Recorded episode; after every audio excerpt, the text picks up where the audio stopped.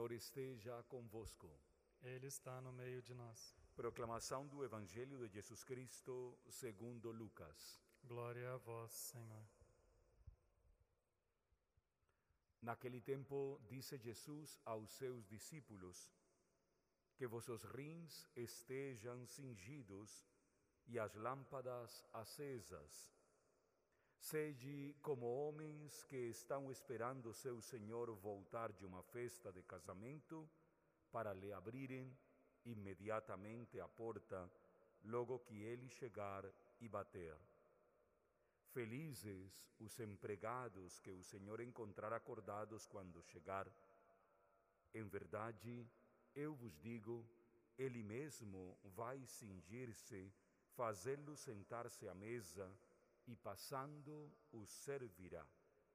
E caso ele chegue à meia-noite ou às três da madrugada, felizes serão se assim os encontrar. Palavra da salvação. Glória a vós, Senhor. Encontramos-nos no segundo capítulo da carta de Paulo aos Efésios. E como comentei ontem na celebração eucarística, esta carta traz para nós um verdadeiro programa de vida para todos e cada um dos batizados e batizadas.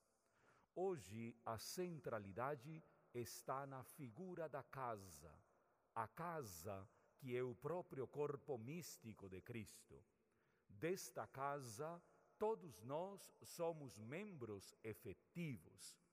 Nesta casa, todos nós somos tijolos vivos. O Senhor, que é a cabeça, faz com que entre nós haja uma articulação tal que a unidade possa ser vivenciada dentro da casa.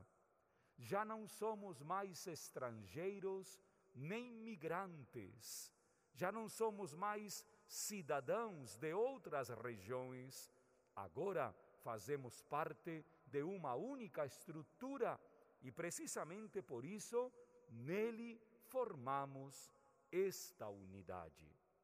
Para vivermos a unidade, há uma virtude constante que devemos alimentar e é a experiência da vida espiritual à luz da vigilância. Sede vigilantes. A vigilância é uma atitude que nos transforma em pessoas cada vez mais disponíveis. A vigilância não nos prepara para aguentar sustos ou surpresas. A vigilância nos sustenta para estarmos prontos. Nada melhor do que um servo, uma serva, estar pronto para a chegada do seu Senhor. Que a experiência da comunhão eclesial nos sustente a todos cada vez mais neste desejo constante da vinda do Senhor Jesus ao encontro com cada um daqueles que é membro efetivo da casa de Deus, a sua igreja. Que assim seja. Amém.